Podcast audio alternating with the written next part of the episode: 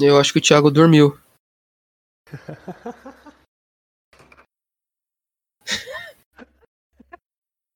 Continua então. Não, não, peraí. Por quê? Calma aí. Caralho.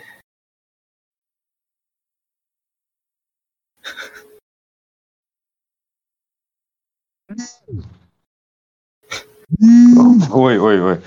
Você dormiu, cara? Pouquinho só.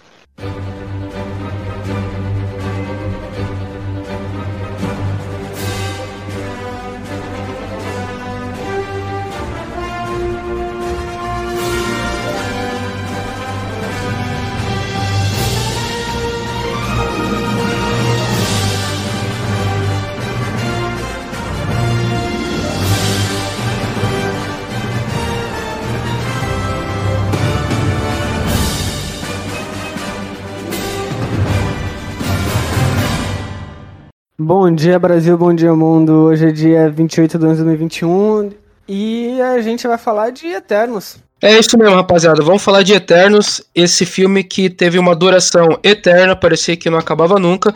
Eu sou o Roberto e o nosso convidado, mais uma vez, é o Thiago Ataíde. Fala aí, Thiago.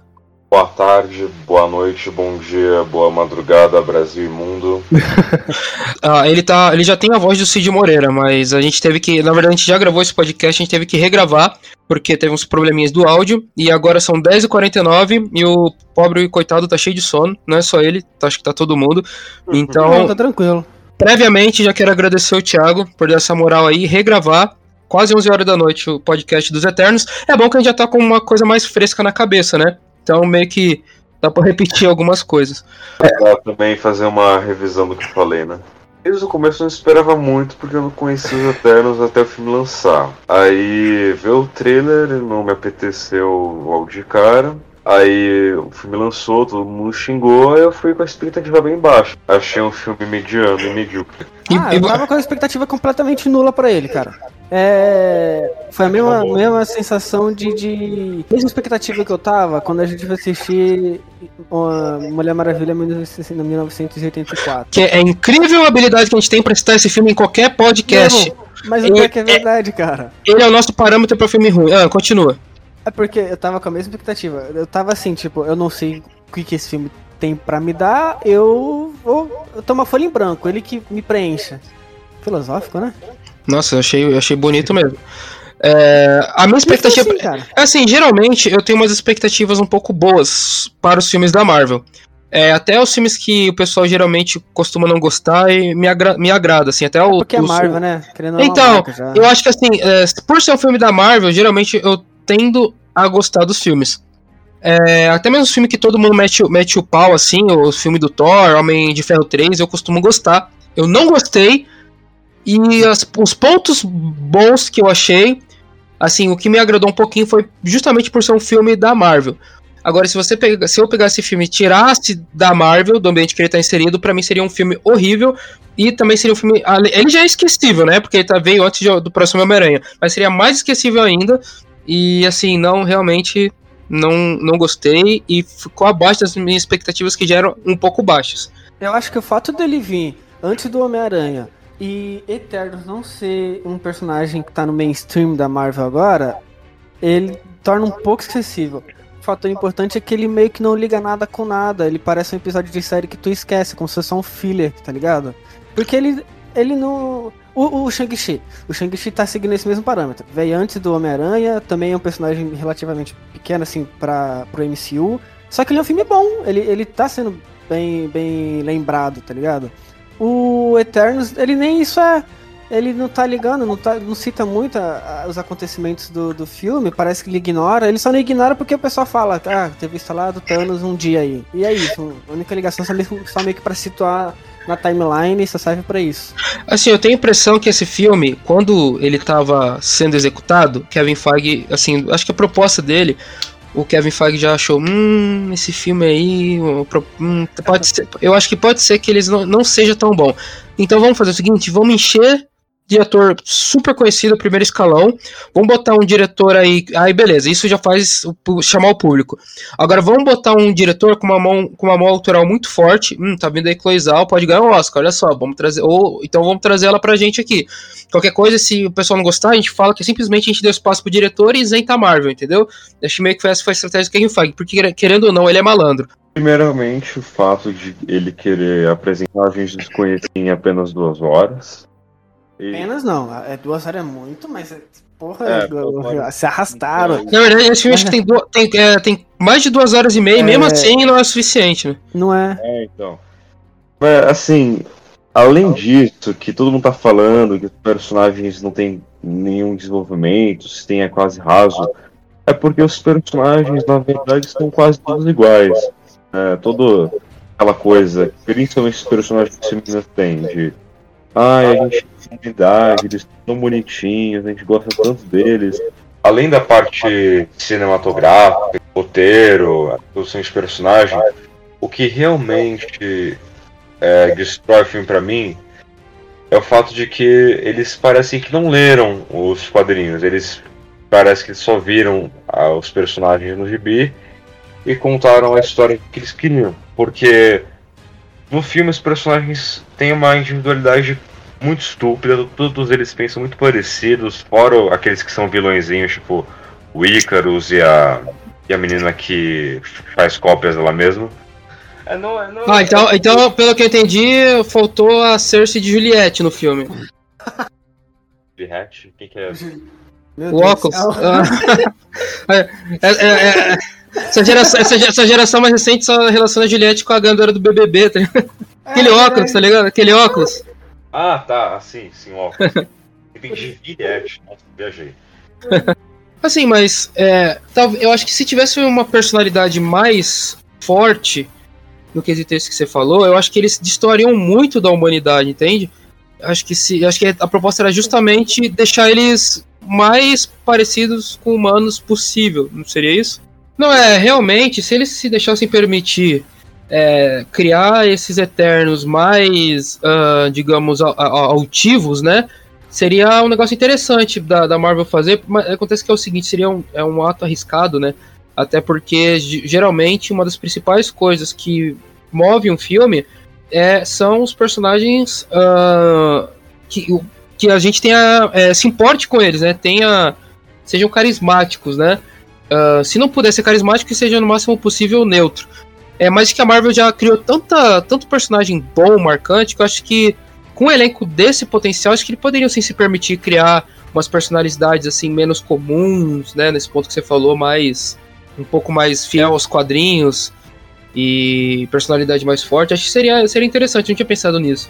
Eles se permitirem fazer isso, já que eles estão meio que se permitindo é, novas formas de contar uma história, né, novos modos de abordar personagens, que realmente seria mais interessante se eles tivessem, se os Eternos tivessem personalidades mais marcantes.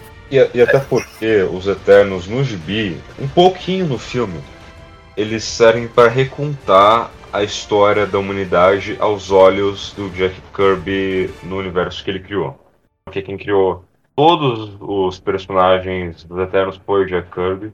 Ele era judeu, só que ele adorava mexer com coisas é, relacionadas à religião. É, tanto é que no, no, próprio filme, a primeira coisa que aparece é um letreiro escrito no começo, assim como em Gênesis na Bíblia. Ele conta a história dos Eternos como uma releitura das histórias é, da humanidade, inclusive as histórias que, que tem na Bíblia. Tipo, é, por exemplo, quem criou a humanidade? Os celestiais vieram para cá, pegaram os macacos, é, fizeram experimentos e dos macacos surgiram três espécies: os deviantes, os humanos e os eternos. E deviantes não tem nada a ver com o que aparece no filme, é outra coisa. Eles são como pessoas deformadas e coloridas. É isso que eles são nos gibis. Eles dominaram a humanidade por um tempo, aí, aí eles ficaram bravos, os deviantes, e fizeram um dilúvio. Aí quem era o pássaro que que guiou Arcade não é, era na verdade o Icarus, que, que foi confundido com um pássaro, e assim por diante. Tem vários eventos que são recontados a partir, do a partir da ideia de, de que foram os Eternos e os Celestiais que interferiram na humanidade. O que não tem quase nada no filme. Aparece eles numa, na Mesopotâmia lá brincando com as pessoas e só.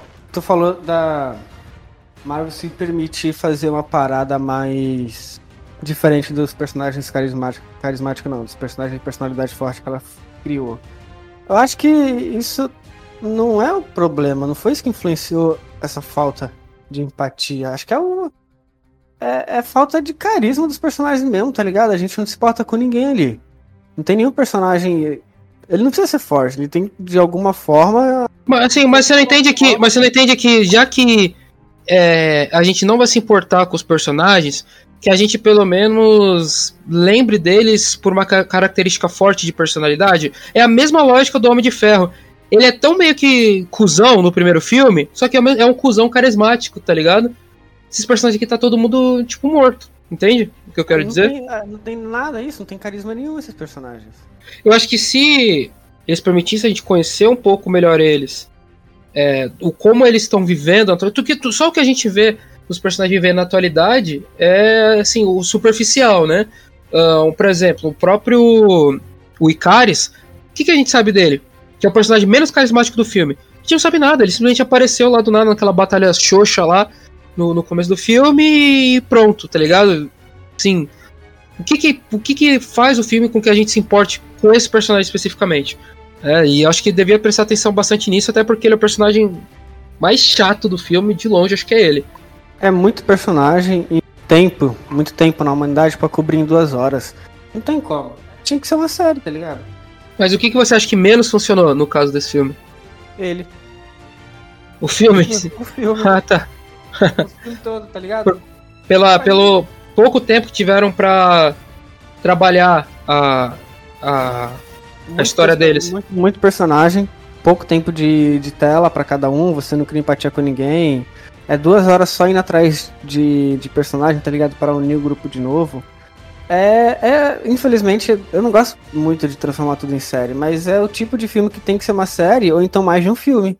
É, eu acho que filmes de grupo, onde você não tem um background de, da vida daqueles personagens, tende a ser muito ruim. Por, não, ruim nesse, nessa, especificamente nessa parte. Eu vou dar o exemplo do Liga da Justiça. Você praticamente Fora. O, até o Batman foi apresentado de forma meio superficial, mas, se, foi. mas foi apresentado através do Batman vs Superman. Tirando o Superman, é, a, até surgir a história do filme solo da Mulher Maravilha, esse filme solo do Aquaman e tal, o Liga da Justiça, você para pra ver, o desenvolvimento dos personagens é muito ruim, até mesmo na versão do, do Zack Snyder. Tem quatro horas de filme e nas quatro horas de filme é mal desenvolvidos aqueles personagens.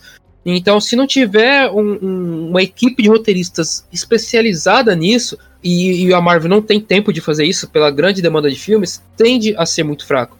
Uh, eu acho que, na minha opinião, o que. A coisa que menos funcionou no filme. Eu, é muito difícil para mim pensar numa coisa que menos funcionou, porque são uma série de coisas que não funcionaram, que integram o filme e tornam ele um filme fraco. Eu vou, eu vou botar alguns itens aqui que vem na minha cabeça. para começar, o que vocês falaram, que é a questão do desenvolvimento dos personagens.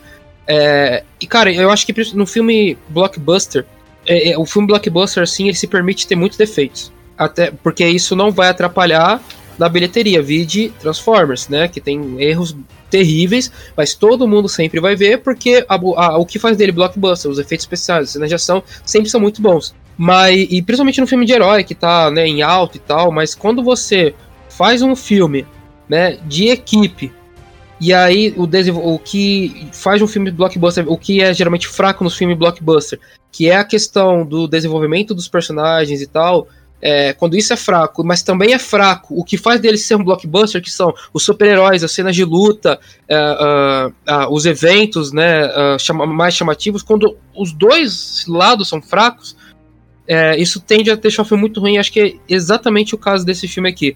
A, a personagem que ela escolhe para ser a nossa guia, por assim dizer, é a Cersei. Ela é totalmente apagada no filme. Até mesmo a atuação da, da, da Gemma Chan lá, que, que atua, ela, assim, parece que ela não tem muito como se permitir atuar, sabe? O roteiro não dá muito espaço para ela. É, tenta fazer a gente ter um pouco de empatia com ela e com a Sprite lá do Andy, mas assim, as duas estão no meio daquela trama lá, naquela aventura, entre aspas, fraquíssima, então não desenvolve bem nenhuma nem outra, nem relação entre elas. O máximo que faz assim, pra mostrar que eles são do bem é quando tá tendo um terremotozinho besta lá, e aí a, ela, que é professora, transforma o quadro em poeira, sei lá, salva a criança. Quer dizer, isso não é nada. É... né? Eu tô pensando aqui a respeito disso que você falou, que ela tem espaço, que é o personagem fraco.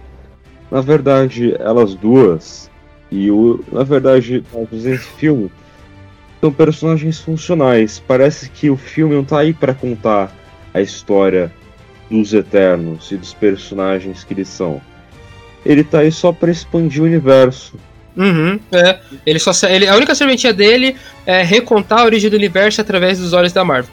E uhum. aí ele escolhe esses personagens para contar a história, mas eles não eles não dão embasamento para esses personagens para que eles nos conquistem, né? Então, ou seja, a Marvel tentou botar um elenco de grande porte, tipo a Angelina Jolie, é, lá o Harry Styles lá que faz do Star Fox, colocou o Kit Harington lá, o Cavaleiro Negro. Essa uh, rapaziada do o, Game o, of Thrones. É, tipo, pegou a rapaziada do Game of Thrones, botou um cara do Direct ali. Ah, vamos lá, a gente só tem dinheiro para mais uma, mas vamos lá, quem se faz? Pega mais dois atores bons, pega mais cinco atores bons ou pega dois atores de grande escalão? Não, pega dois de grande escalão. Bota ali a Angelina Jolie, bota a Selma Hayek também, tá ligado?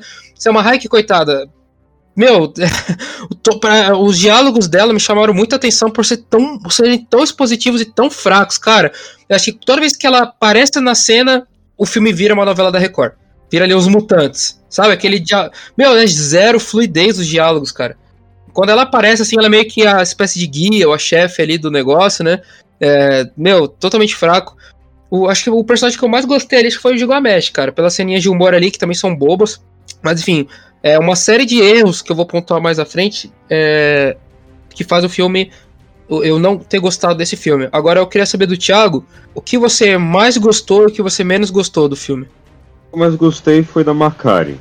Uh, então o que você mais gostou foi uma personagem, não, assim, eu ia perguntar mais pra frente qual foi seu personagem favorito, mas vamos, vamos botar assim então, o momento que você mais gostou, o momento que você menos gostou, momento ou conceito e personagem que você mais gostou e menos gostou eu. Uma coisa que, apesar de eu nunca ter lido nada dos Eternos antes, eu conheci um pouquinho as ilustrações, os desenhos e tudo mais.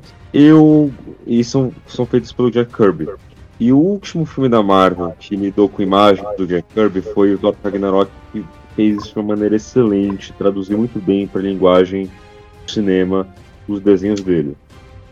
Eu esperava mesmo, só que ele falhou miseravelmente. É, as roupas parecem de novela da Record, elas não têm identidade, é uma coisa bem genérica. Tem uns tracinhos, aquelas, aqueles círculos que também, tipo, é, são bem típicos dos desenhos de Kirby, estão presentes, é só isso. Esses círculos, inclusive, se vê na roupa do Thor e tudo mais. O conceito que eu mais gostei foi esse, que foi desperdiçado dos quadrinhos. O que eu mais gostei foi o visual dos, dos Celestiais, que é realmente fiel dos quadrinhos, eu gostei bastante, bem Jack Kirby, né? Ah, e também, voltando ao conceito que não gostei, dos Deviantes, que é, péssimo, eles não sei de onde eles tiraram isso. O que eu mais gostei foi a Macari, que apesar de não falar nada, ela é mais interessante. Eu acho que justamente por ela ter esse, esse charme, ela não falar, ela ser é, diferente, e porque talvez ela não precisa falar, ela é assim, ela, atriz mais carismática que o elenco mesmo sumir no filme todo, praticamente.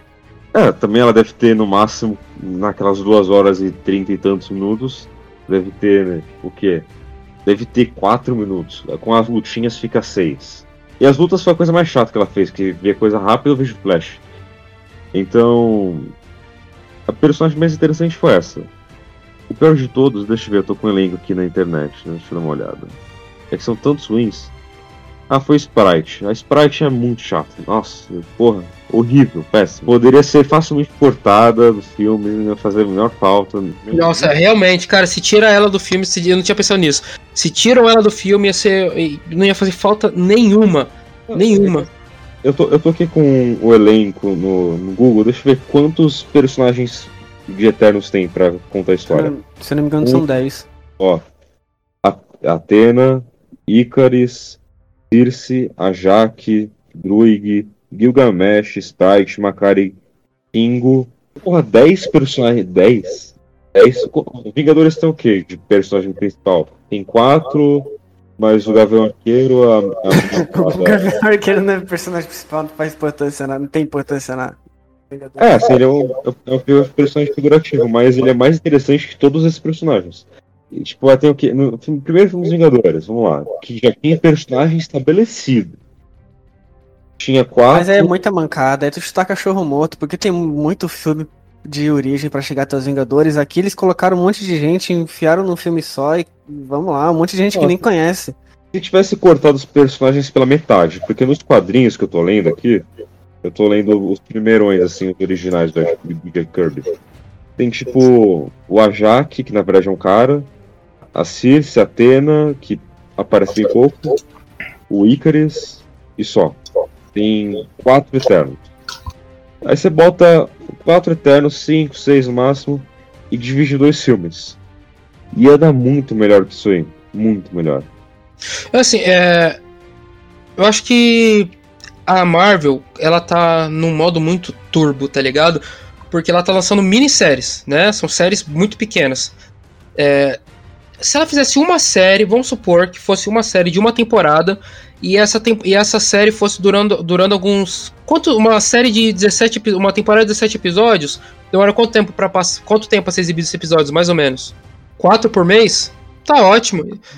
Sabe, faz uma série com, em, em, em paralelo a essas séries, minisséries, né?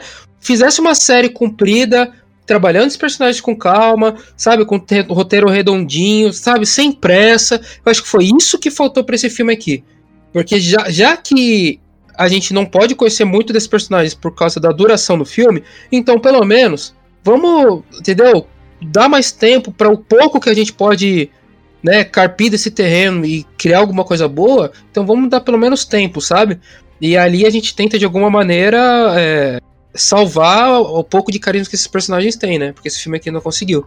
Mas e você, Jorge? Questão do Caraca, essas questões. O único personagem, personagem principal, o personagem que eu mais gostei foi o Gilgamesh.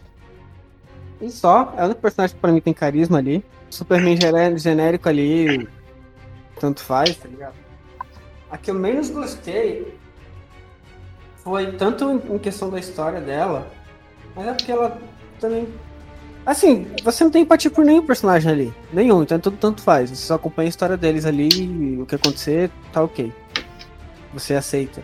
Mas a, a, a, que eu menos gostei, que eu acho que na verdade assim, ela tinha um potencial muito grande, mas o filme não, não explorou muito bem, foi a, foi a do Andy, né? Sprite, porque, caraca, essa história dela não envelhecer, dela, tipo, ser, viver 7 mil anos sem envelhecer, uma criança ainda, no corpo de uma criança, e querendo envelhecer, querendo viver uma vida de adulto, isso dava para se explorar muito, muito melhor do que foi colocado no filme.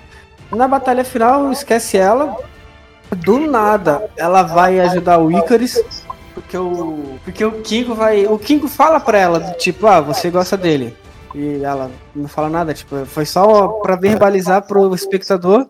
Que eu acho que era uma coisa que dava para ser mostrado, que ficaria muito melhor do que verbalizar. Mas isso é culpa do, do, da falta de tempo. Ah, eu, o que eu mais gostei? A batalha final. Genérica, padrão, gostei. O Flash, eu gostei da batalha do, do, do Flash do, da Marvel. O Flash mudo? É. Gostei da, do, do, de como o Superman foi segurado também. Cara, a batalha final achei que foi bem construída. Esqueci de falar também, outra parada também que tá lá meio que à toa. É todo aquela, aquele arco do Deviante. Do Deviante tomando consciência. Aí no último texto do filme, esquece o Deviante, entra o, o nascimento do entra o nascimento do Celestial. Aí no meio da batalha final, a rapaziada lembra do. Coloca ele pra lutar com a Atena lá e mata. Só. Todo aquele desenvolvimento da história do Deviante durante o filme foi. Já era. Foi só pra encher linguiça até chegar todo aquele teaser do, do Celestial. Se fosse for falar de um personagem que eu mais gostei, eu acho que realmente seria. Seria ali a Macário. Ela tem uma carisma muito grande, como vocês falaram. É, e ela é aquela personagem que menos fala. E que menos aparece, praticamente. É. E, o que é engraçado porque acho que muita gente. Acho que a Marvel apostou muito no Kingo e no Karun, né?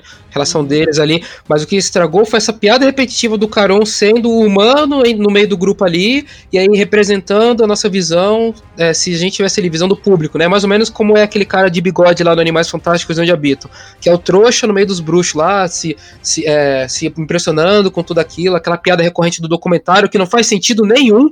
O cara se escondeu na vida toda, e ele, daí quando ele estão, chamam ele, começa a fazer documentário, cara zero nexo, zero sentido. Todo, piada. Arco, arco aí dessa dupla foi uma piada estendida demais. É, e no final ainda fala uma frasezinha, ah, você, motivacional assim, pra todo pro público falar, oh, que bonitinho, Carum. Nossa, ruim. Enfim, a personagem que eu mais gostei foi a Macari. E o personagem que eu menos gostei iria ser o Icaris. Mas aí, cara, não tem como não falar da doente, da Sprite, que, assim, tadinha daquela atriz. É, dá para ver que ela tem potencial, ela tem um olhar assim meio rebelde que dá para explorar. Só que ela, é, assim, cara, que, que personagem, é, além de ser é, meio chatinho, irritante assim, a, a motivação dela, que ela querer estar entre os humanos, é um negócio clichê, mal trabalhado. Do nada ela esfaqueia a melhor amiga dela, tanto que ela é afim do, do, do, do boy magia lá, como chamam, né? Como porque ela inveja humana, então ela quer que tudo se exploda, que se foda. O que também não faz sentido, já que a questão é que eles vão reviver depois para outro planeta, ela vai passar pelos mesmos problemas. Assim, cara, não dá. É, mas também quero falar um pouco do Icaris, que, meu, a, a Chloe Zhao falou assim, Icaris, você lembra, na, ela, na, cabeça, na cabeça dela, pensou assim, cara, esse cara parece muito com o Henry Cavill. Então ela falou assim, Richard Madden, é o seguinte, eu quero que você imite o Henry Cavill o filme inteiro, ah, mas pô, eu posso atuar aqui um pouco, eu sou um ator bom. Não quero saber. Você vai ser o Henry Cavill o filme inteiro. Então parece que ele passa o filme todo com dor.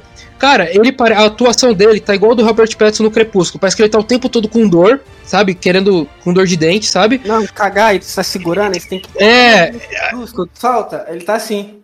Aí de, alguns chamam esse tipo de personagem como um personagem que tem muito poder, então ele fica contendo aquele poder, como por exemplo o Edward lá que queria matar a Bella, então ele fica se controlando com aquela cara de dor aqui, não faz sentido, piorou, não faz sentido nenhum.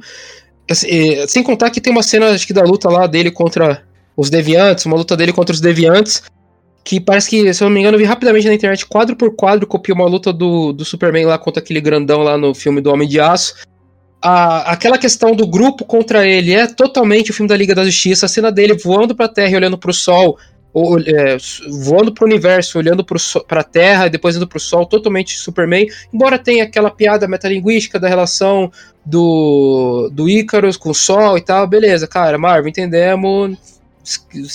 Foi oportunidade perdida, não funcionou.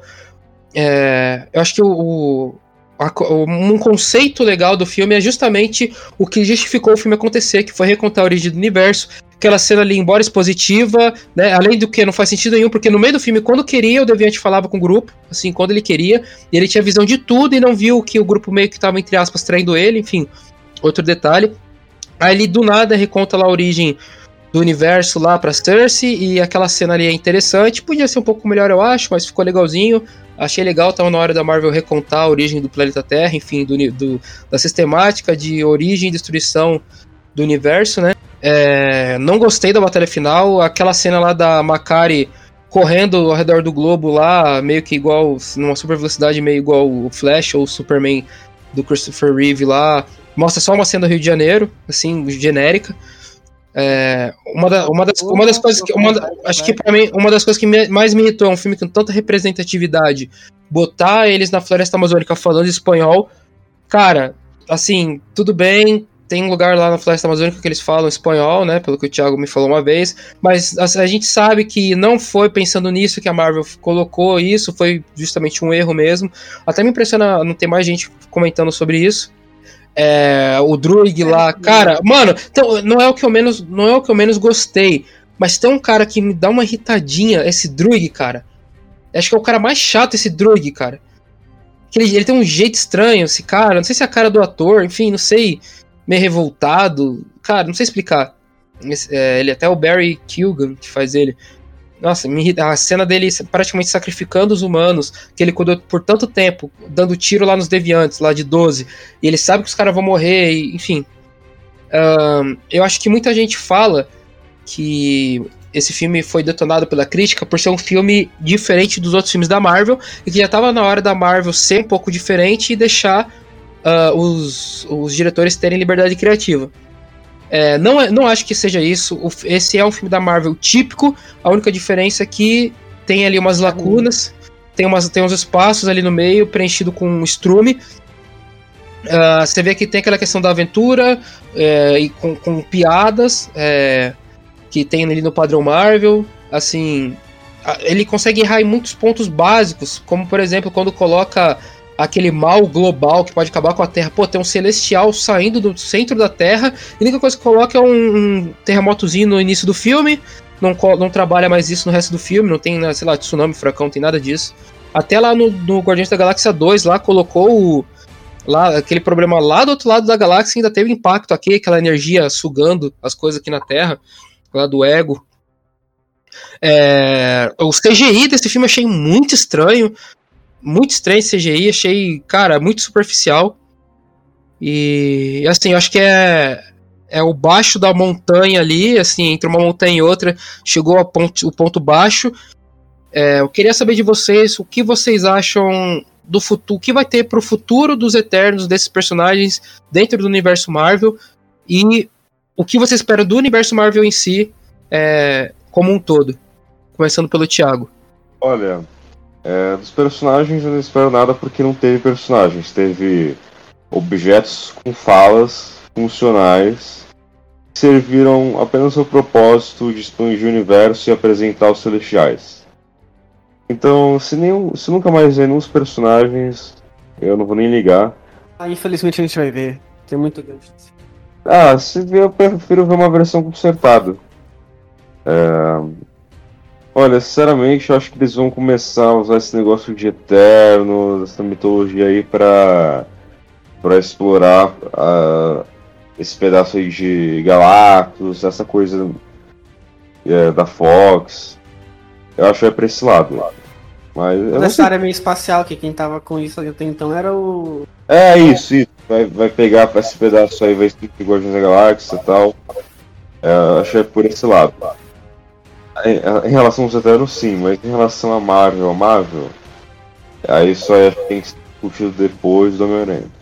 Eu acho que a gente vai ver um pouco mais da, da Capitã Marvel nessa área. Se, é, se vai ser bom ou ruim, não tem como prever. Para mim vai continuar sendo mediano. Que nem esse filme não foi ruim, não achei ele ruim. Mas ele é completamente esquecível. Você vê ele no piloto automático, depois de uma semana que você assiste, tu esquece. É isso esse filme. Acho que uma semana assim ainda tá sendo muito bonzinho, cara. Depois, no mesmo dia, eu já esqueci. E da Marvel como um todo, o grande perigo agora é o Kang, né? Vamos ver como é que vai ficar o Homem-Aranha o, e o Doutor Estranho. Como é que vai ficar essas próximas, esses próximos anos aí de filme, mas.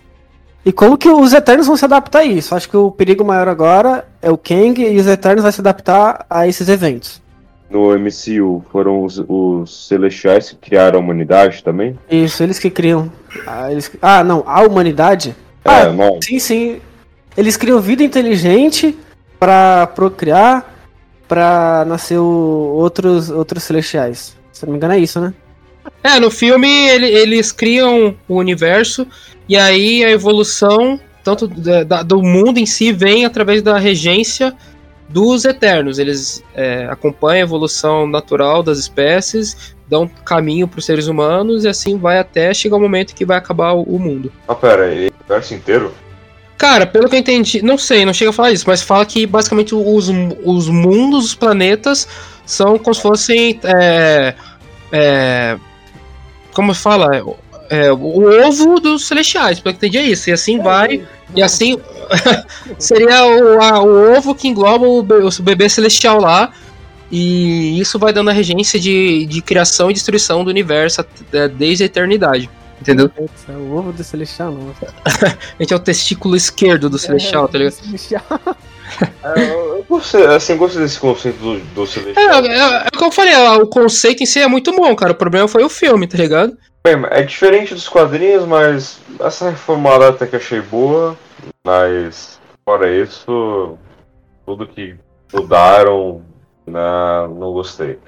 Aí fez a, a, a, mudança básica, algumas que já estavam presentes nos quadrinhos. da etnia, mudar o gênero tal, mas não é muito relevante se o personagem não tem profundidade. É, que nem a gente falou na versão original aqui do podcast. Nesse filme, a Marvel conseguiu, conseguiu fazer tra trazer os personagens mais diversos, actionicamente, mas os mais iguais em termos de qualquer outra coisa além da etnia. É, assim, o filme, a aposta de representatividade. Acho que a ideia de, da representatividade, eu acho que nesse filme caiu como uma luva. O problema é que, assim, não adianta você é, colocar isso num filme ruim, entendeu? É, eu acho que, assim, terem vários, vários atores de várias etnias. É, e tal, uh, fala ali da questão homossexual, fala da questão do, dos mudos, essa representatividade. É, muita gente estava cobrando já da Marvel, é, eu acho que assim, ela colocou tudo num filme só, meio que pra falar que fez. Não sei se ela vai continuar nessa tendência, deveria continuar para se ela quer realmente que parem de reclamar dela nesse sentido. Eu acho que não faz sentido ela jogar tudo num filme só e não trabalhar nisso depois, entendeu? É quase Oi. paradoxal esse filme ser um filme de representatividade, porque e representatividade, porque os personagens são iguais, eles não representam nem eles mesmos. é, é paradoxal essa coisa se fossem todos os personagens iguais, brancos e cópias, com o mesmo ator, eu acho que não ia fazer nem diferença. É, eu acho que um dos maiores problemas desse filme é o potencial desperdiçado. Cara, olha só, pensa assim. Vamos supor que eles estão tendo a ideia desse filme. Vamos colocar na, na, na posição deles. Ó, a gente vai fazer um filme onde vamos recontar a origem do universo e tem esses, super-heróis na Terra que acompanham toda a trajetória da Terra sem poder intervir. Isso a gente está falando da, da, dos povos da Grécia, lá da Mesopotâmia, estamos falando da Segunda Guerra Mundial, e aí vem os eventos da Marvel, estão assistindo tudo, teve o estalar de dedos, e agora o estalar de dedos vai fazer com que eles finalmente intervenham no que acontece na Terra. Cara, isso abre leque para tanta coisa foda Porra, quando eles vão falar ali da, da bomba atômica, que podia ser um negócio tão. um momento tão foda do filme, botam uma porra de uma fumacinha e, e lá no meio, lá da fumacinha, chorando, tá o. Qual é o nome dele? Tá lá o, o Fasto chorando. Ah, o que, que eu fiz com a humanidade? Eles usaram a minha criação para isso. Cara, chato, subdesenvolvido. Vamos colocar. E outra coisa, vamos colocar personagens de várias etnias. Tá. Aí vamos colocar o King lá, o indiano. Cara, vamos botar o indiano. Então, aí o que, que eles fazem? Usam o típico indiano mais clichê possível, que é um ator de Bollywood e é praticamente, além de estereotipado, ele é. As piadas relacionadas a ele são meio óbvias. E, cara, dá pra só da Índia um pouco mais sensível ficar ofendido com esse filme. É a mesma coisa deles botarem um personagem brasileiro ali que joga bola e, e, e, o poder dele é controlar a mente dos outros através de samba, tá ligado? Assim, é o mais óbvio possível. É, eu acho que esse filme tinha. Um dos maiores. Até na crítica que eu escrevi desse filme, um dos maiores problemas desse filme é o potencial desperdiçado é a falta de carisma dos personagens, é, os poderes deles que deviam conversar muito bem. Pô, um solta luz com a mão, o outro cria objetos, é, a outro tem high laser e voa, a outra, entendeu? Vários os problemas que, é que os deviantes são personagens tão chatos, tão desinteressantes, que até mesmo quando os poderes deles se conversam, como por exemplo a controlação da mente e tal, a união dos poderes deles não é uma coisa orgânica. Então é mais um potencial desperdiçado. Embora eu, eu acho que o poder que mais me interessou foi o do Fastos, cara, aquela engenharia que ele cria, quase ele é quase uma impressora 3D ambulante, tá ligado? Então ele usa muito da inteligência e criatividade para lutar eu acho que um dos pontos altos do filme é quando ele realmente prende lá o Icaris. É foda. Oi? Ele é um Lanterna Verde, exatamente. Ele é quase um Lanterna Verde. Cara, é, acho que assim, o cúmulo da, do quanto esse filme parece que foi meio preguiçoso. Ah, vamos botar uma cena de humor. Aí o, a pessoa lá que cria uh, objetos lá, a Duende, bota uma roupa de bebê no Gilgamesh, que é o grandão por ser o filme da Marvel, parece que o filme tava pronto, Kevin Feige falou, ó, bota uma sininha de humor aí que tá faltando, esse filme tá chato pra caralho. Ah, então, bota ali o Gilgamesh com roupa de bebê, bota ali, tá bom, tá sabe? A Angelina Jolie, no momento, sabe, é, tem aquela piada que acontece em muitos filmes, que é assim, bota um personagem, um ator foda de primeiro escalão, mas bota ele no momento ou numa pontinha do filme, ou ele apagar do filme todo para no final ele dizer que veio. Vou dar um exemplo como do Brad Pitt participou do Deadpool 2. Cara, foi uma piada de um segundo, que ele é o Homem Invisível o filme todo, foi uma piada de um segundo e funcionou, tá ligado? Aí nesse filme aqui, a Angelina Jolie porra, ela ficou o tempo todo se contendo, se contendo, se contendo. No final, quando é pra ela ser a B10 motherfucker, lixo, nada, sabe, chato pra caralho, ela naquela luta naquela caverna lá, chatinho. Porque ela não é protagonista. É, sei lá, acho que ela podia, ela podia roubar a cena, né? Até porque é muito difícil roubar a cena da Cersei, que é Songamonga o filme todo, né? Até a questão dela descobrir aquele poder lá de congelar os deviantes, ela teve a eternidade toda para descobrir, descobriu na floresta amazônica do nada, tá? Beleza, vamos fingir que não, a gente não, não viu isso. Eu acho que o futuro da Marvel é, para os Eternos é realmente ir para esse lado mais espacial, talvez conversar alguma coisa com Guardiões da Galáxia. Vem por aí o Adam Warlock, é, deve ver ali um, alguma coisa mais para esse lado espacial, deve meter a Capitã Marvel ali no meio. Assim, tá, é mais um lado da Marvel que vai ser trabalhado. A Marvel, depois da Guerra do Infinito, tá chutando para todo lado. Vai ter até a, questão da Guerra Secretas, que foi uma sementinha plantada lá no Capitã Marvel né? E aí perdurou ali, por exemplo, no, no segundo filme do Homem-Aranha, e agora vai ter a, a, série própria dele. Assim, vai ser mais especialidade espacial, nada demais. Teve ali até o Cavaleiro Negro ali no meio do nada. Acho muita coincidência a Cersei namorar logo um cara que vai herdar ali o manto do Cavaleiro Negro.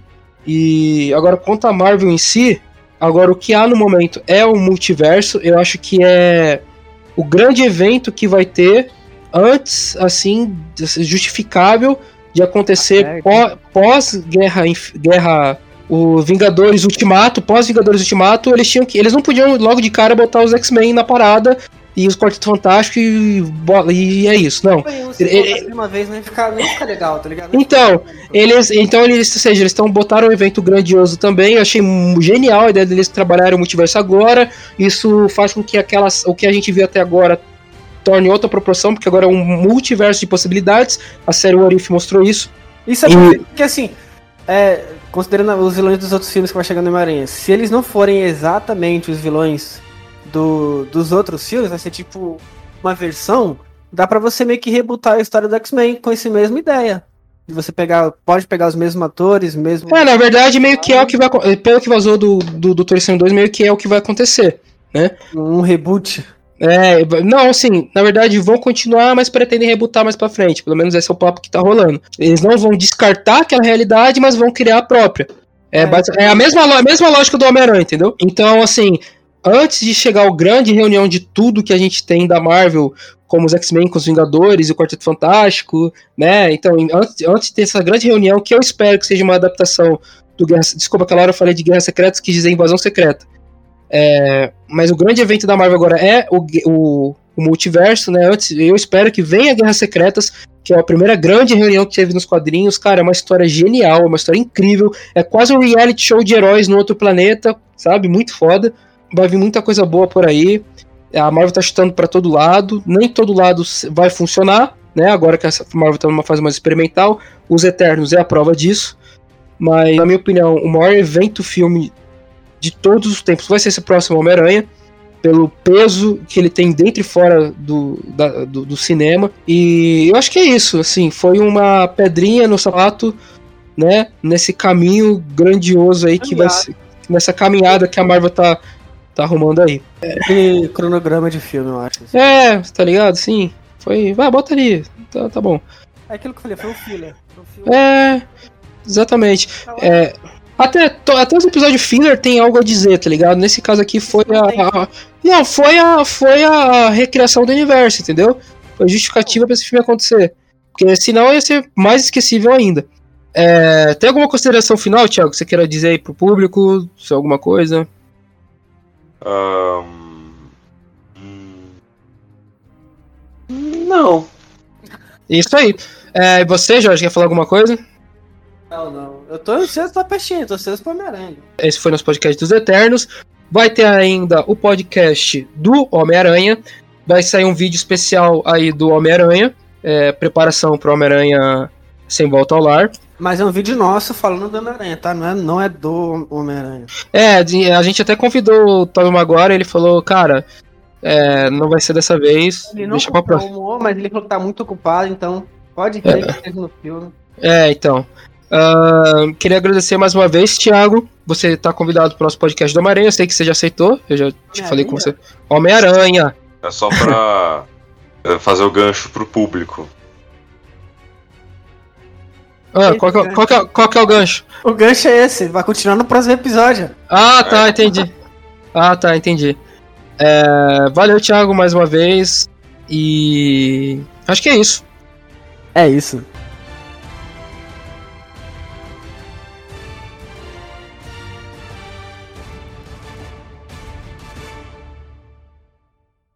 É, tem alguma consideração final, Thiago?